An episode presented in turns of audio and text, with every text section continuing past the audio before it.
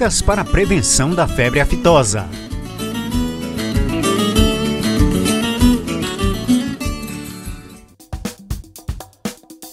Pecuarista, você sabe quais são as ações a serem tomadas pelos órgãos de defesa sanitária animal em caso de ocorrência de febre aftosa?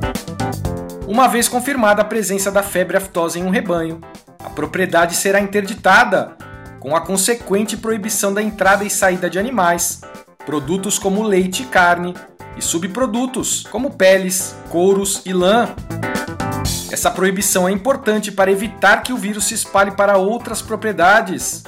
Mas na medida em que a febre aftosa for controlada, de forma gradativa esse trânsito de animais, produtos e subprodutos voltará a ocorrer.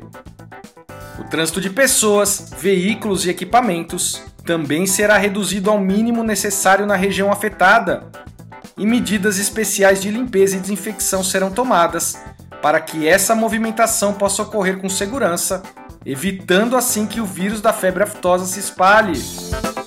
O rebanho atingido pela febre aftosa terá seus animais avaliados para fins de indenização por uma equipe composta pelo governo e representantes dos produtores. Uma vez fixado o valor da indenização, os animais serão sacrificados e o pecuarista receberá a indenização estabelecida pela equipe de avaliação. Importante salientar que os fundos de indenização nos estados são geridos e administrados por representantes dos pecuaristas. Portanto, servem como um seguro para toda a classe de produtores rurais.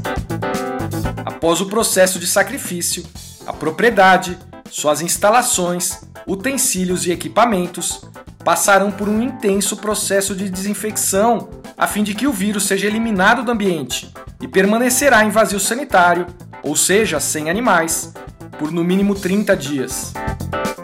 A introdução de animais após esse período será gradativa, com avaliação contínua da possibilidade de persistência do vírus na propriedade. Se for comprovado que os animais estão livres de febre aftosa, a propriedade terá autorização para voltar a adquirir animais. O sucesso das ações de contenção a um foco de febre aftosa depende da velocidade com que as medidas são iniciadas.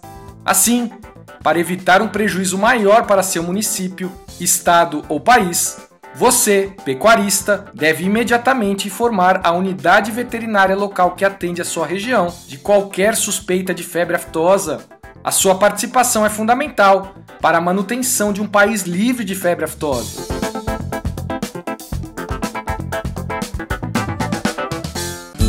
Ministério da Agricultura, Pecuária e Abastecimento, trabalhando para manter a febre aftosa longe do Brasil.